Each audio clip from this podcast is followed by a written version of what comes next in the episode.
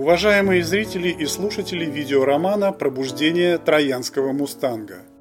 Можете ли вы себе представить, что волна времени накатила на финляндский вокзал Петербурга 1917 года и унесла немецкий паровоз вместе с опломбированным ленинским вагоном на сто лет вперед до американского города Детройт в наши дни, правда, с другими пассажирами. Попутно плеснула мертвой водой на молодого Михаила Горбачева, соединив навек его дочь с нагловатым беспризорником. Окропила святой водой двух жуликов, один из которых, будучи кремлевским кукловодом, стал патриархом, а второй стащил общак КГБ и тайно готовил возвращение Крыма. Из темного омута времени, соединившего мир живых и мертвых, вышли герои этого романа. В интригах и авантюрах 20 века, которые они плели, выковывались события, происходящие в мире сегодня. Оказаться внутри игр руководителей спецслужб, звезд шоу-бизнеса и князя тьмы поможет эта книга, написанная в полной изоляции от общества, когда казалось, что все умрут. Все персонажи вымышлены. События не происходили никогда. Схожесть имен является абсолютной случайностью и не имеет к реальной истории никакого отношения. Итак, пролог. Соединенные Штаты, Флорида, 2016 год. Его разбудили острые колени Мелании. Она повернулась к нему, поджала ноги, и колени оказались в опасной близости от его печени. При этом жена бормотала что-то на тарабарском славянском.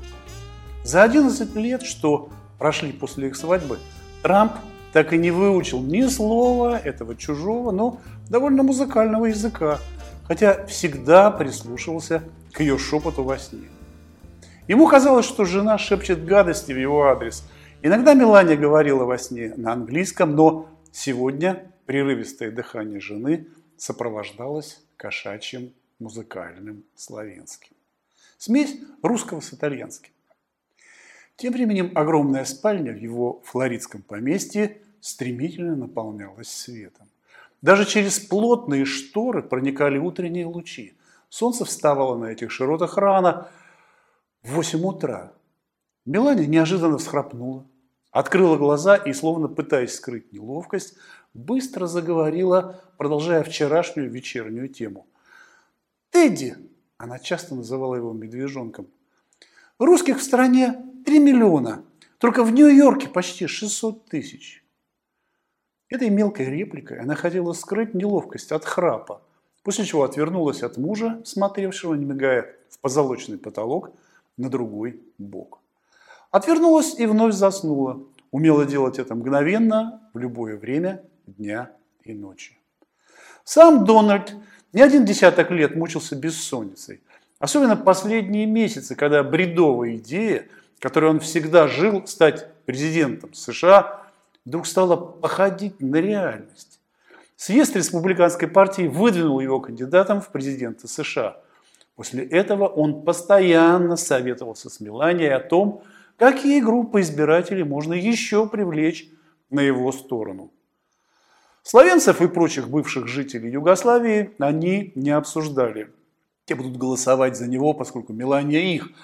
А вот русские, которых в стране больше трех миллионов, причем по привычке ходят на выборы почти все.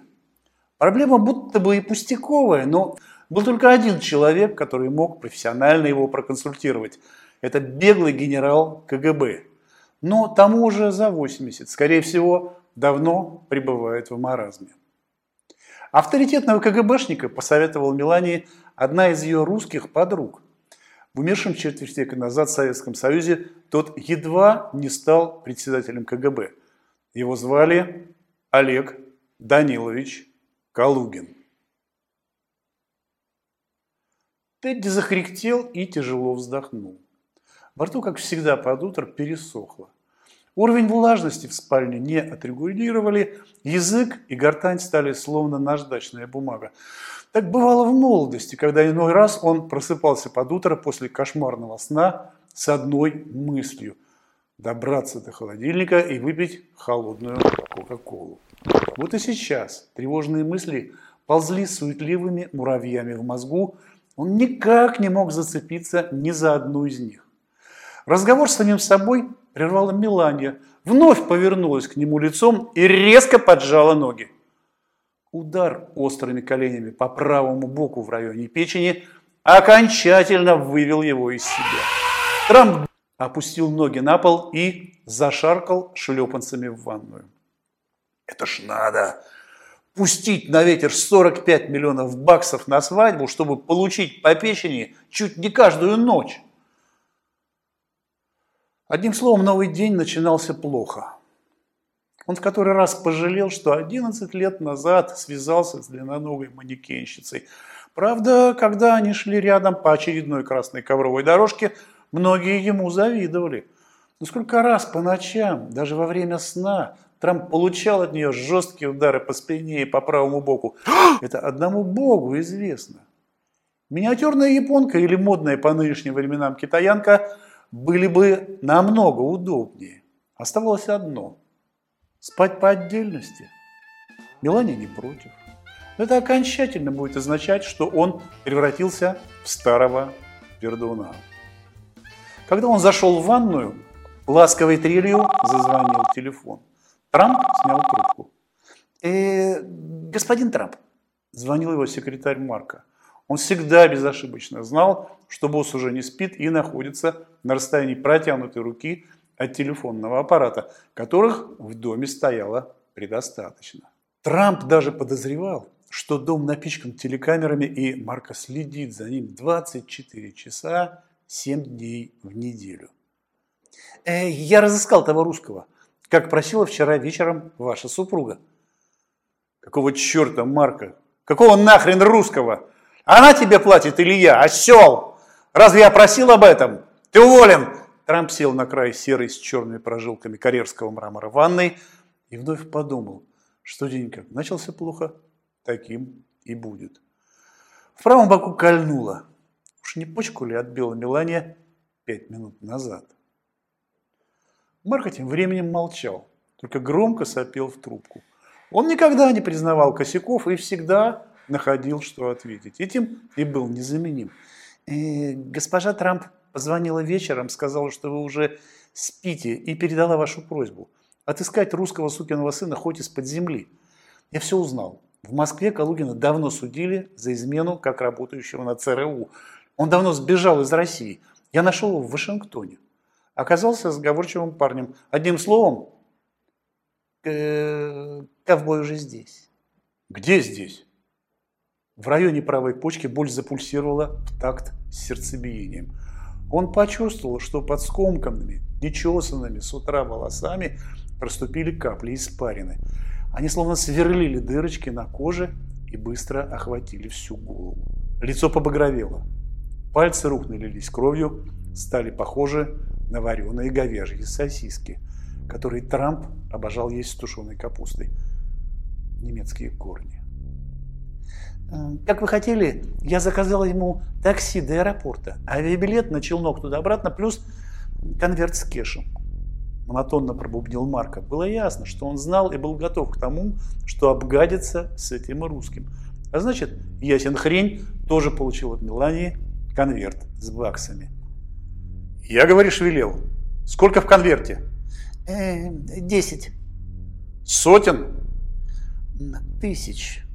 Марка, сукин сын, билет из Вашингтона до Майами стоит 100 баксов. Ты уволен! Вновь прохрипел Трамп любимую финальную фразу и бросил трубку. Не один десяток лет он говорил эти слова Марка, но другого такого же верного прохвоста с огромным адвокатским опытом даже в его богатой на разного рода криминальные приключения жизни сегодня было не сыскать. Волны бешенства, между тем, не последовало. Трамп прекрасно понимал, что друзей и верных помощников в сложном и эмоциональном процессе, что назывался выборами президента США, у него, кроме Мелании, нет. А у нее тяга к авантюрам развелась от скуки. Последние годы он зациклился на девушках из конкурса «Мисс Вселенная» и общался с ней только на официальных мероприятиях и семейных праздниках.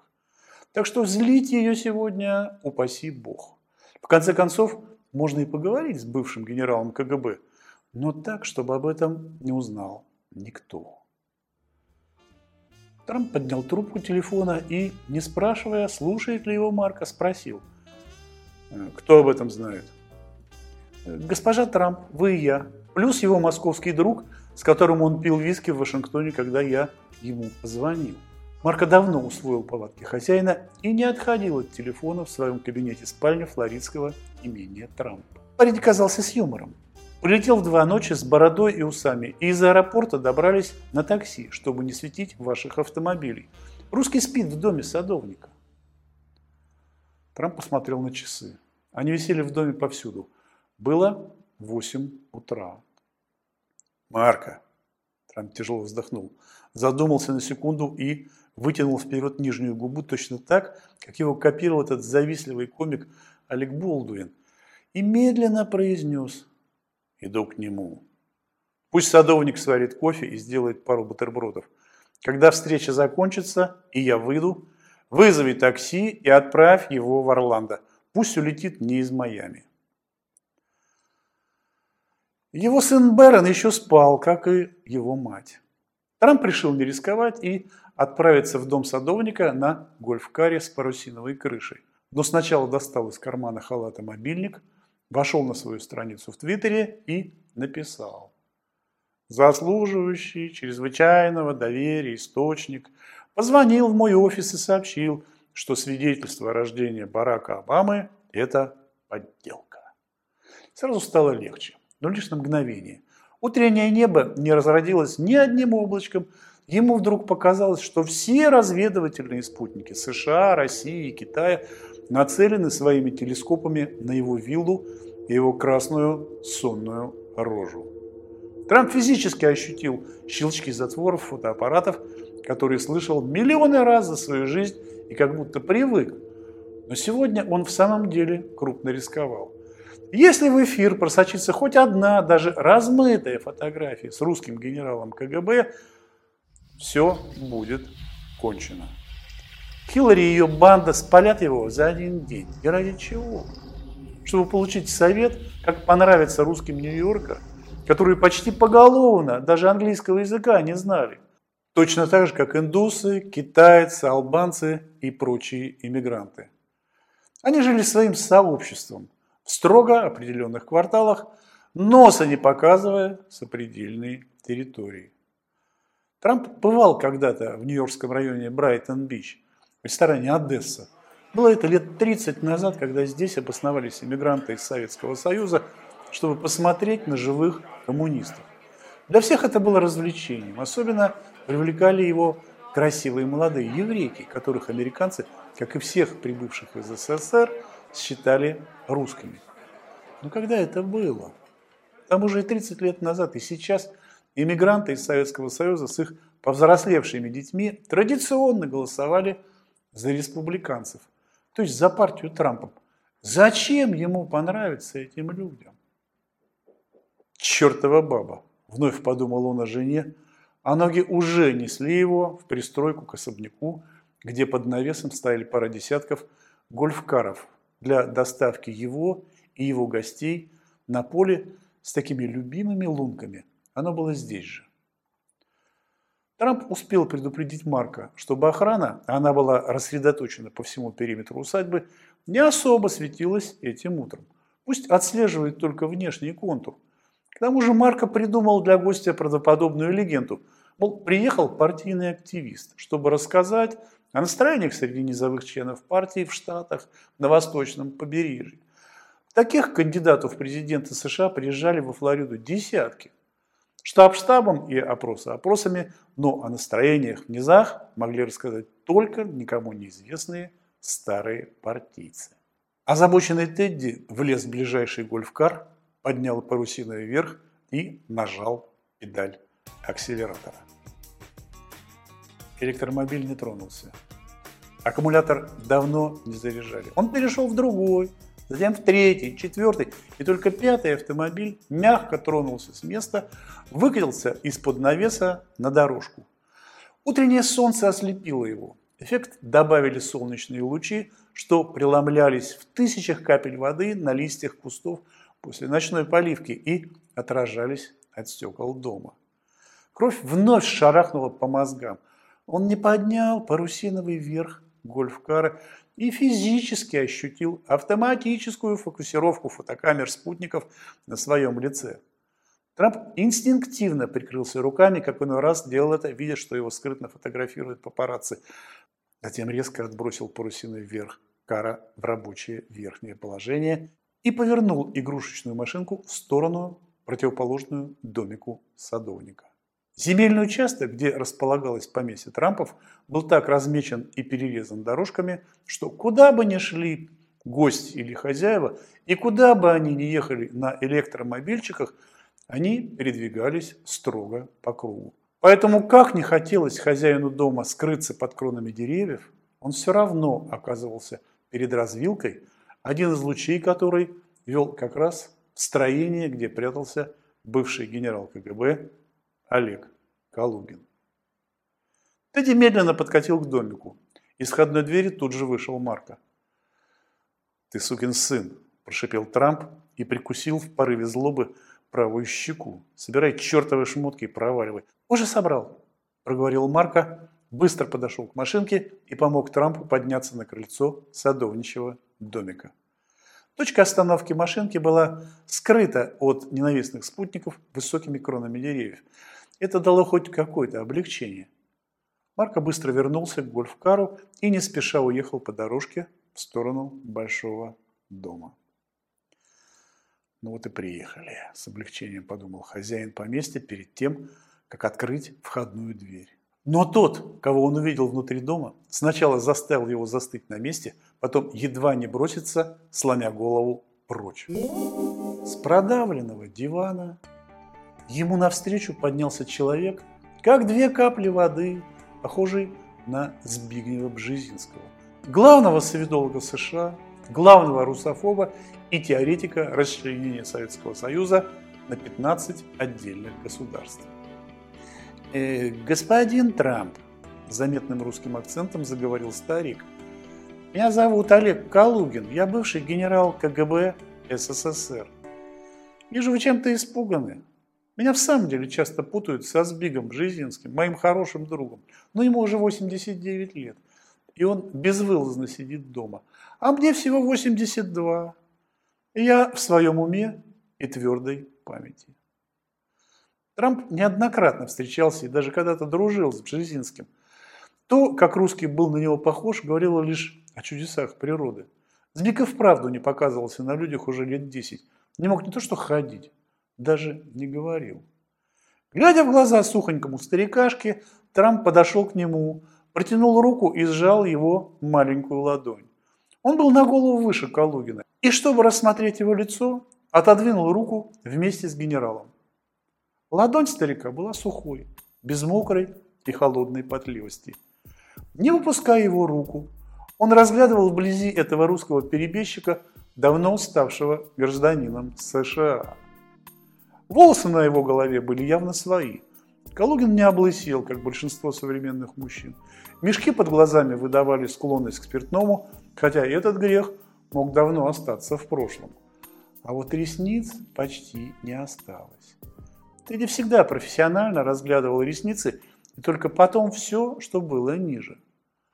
Калугин плотно зажимал губы, отчего они казались ниточками, как и у его двойника Бжезинского. На его левой щеке остались следы клея от бутафорской бороды, но общий вид лица вызывал уважение. Калугин был чисто выбрит, как и положено мужчине. Еще одну деталь Трамп искал в тех, с кем знакомился. Состояние шеи в районе КДК. Это место у мужчин старше 60 самое проблемное. Складки кожи мешают побрить их хорошо. У многих стариков здесь фрагменты и даже кусты трех-четырехдневной щетины, что делает их похожими на неощипанных петухов.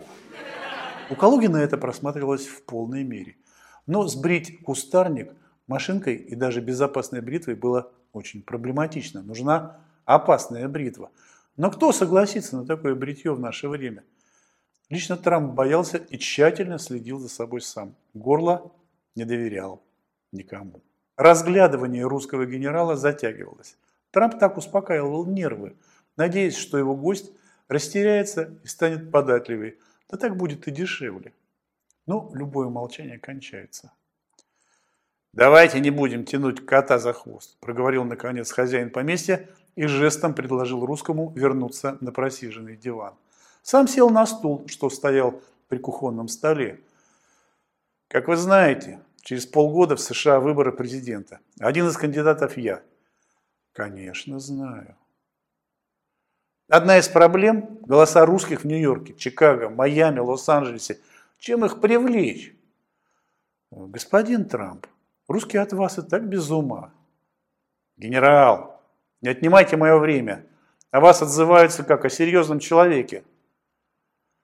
Олег Калугин впервые устало потер руками глаза. Всем своим видом он давал понять, что его мучает вопрос, какого хрена он сюда притащился? Пенсии на житье и так хватает, плюс небольшой доход от компьютерной игры, которую он разработал с одним из отставных генералов ЦРУ. Калугин открыл рот. На восточном побережье живут в основном выехавшие еще из СССР. Они любят своих детей, Регулярно ездят в Атлантик-Сити просадить пару сотен долларов в казино. Любят крупную слабосоленую селедку с репчатым луком и шведскую водку абсолют. Праздники часто проводят в русских ресторанах на Брайтон-Бич. Смотрят российское ТВ по спутнику, смотрят YouTube. Обожают попсу. Русских исполнителей песен. Их имена вам ничего не скажут. Это Филипп Киркоров, Григорий Лепс, Пугачева с Леонтьевым. Я говорю о русских, кто привык к этим артистам еще в Советском Союзе. Они на выборы ходят. В отличие от молодых русских, тем все похрену. В России до сих пор модно нанимать музыкантов для выборной кампании. За деньги будут и петь, и перьями трясти. Возьмите парочку, и они поедут по США с криками «Трамп наш президент». Генерал, вы в своем уме? Я был в Москве и видел Киркорова. Таких певцов в США по дюжине в каждой пивной, включая русские рестораны. Это так. Я в своем уме. Да для начала.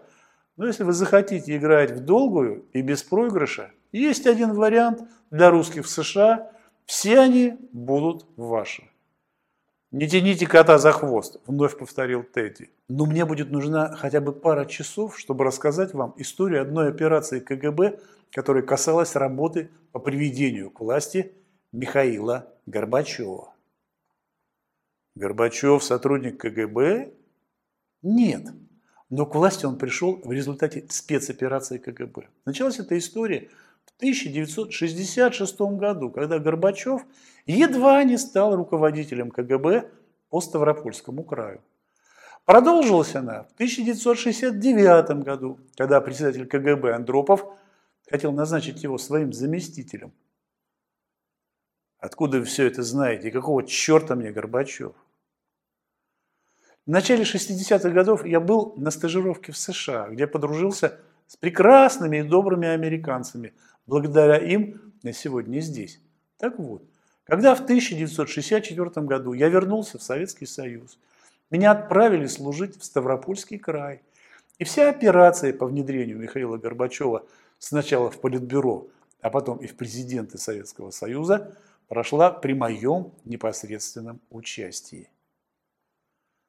Какого хрена вы мне все это рассказываете? Плевать я хотел и на Горбачева, и на вашу стажировку. Мы говорим о русских, которые должны голосовать за вас. Чтобы вы все поняли и не сочли меня жуликом, я должен коротко рассказать о том, что и кто поможет вам с голосами русских в США. Бог ты мой! Да кто же это? Его зовут Андрей Разин. Он зять Михаила Сергеевича Горбачева, известный музыкант и редкий прохиндей. С уверенностью могу сказать, окажись он в ближайшее время в США с концертами, голоса русских были бы вашими. Встречаться с ним не надо. Я все продумал, но вам придется меня выслушать. Иначе я приехал зря – в этом случае готов вернуть деньги за вычетом авиабилетов, такси и суточных за два дня. Сквозь оконную штору пробивался солнечный луч. Было видно, сколько пыли летает в этой комнате. Из окна послышался треск, напоминающий звук хвостовых погремушек гремучих змей. Это были цикады. Они трещали сотнями особей. Раннее утро было их любимым временем. Трамп перенес центр тяжести на левую половину задницы.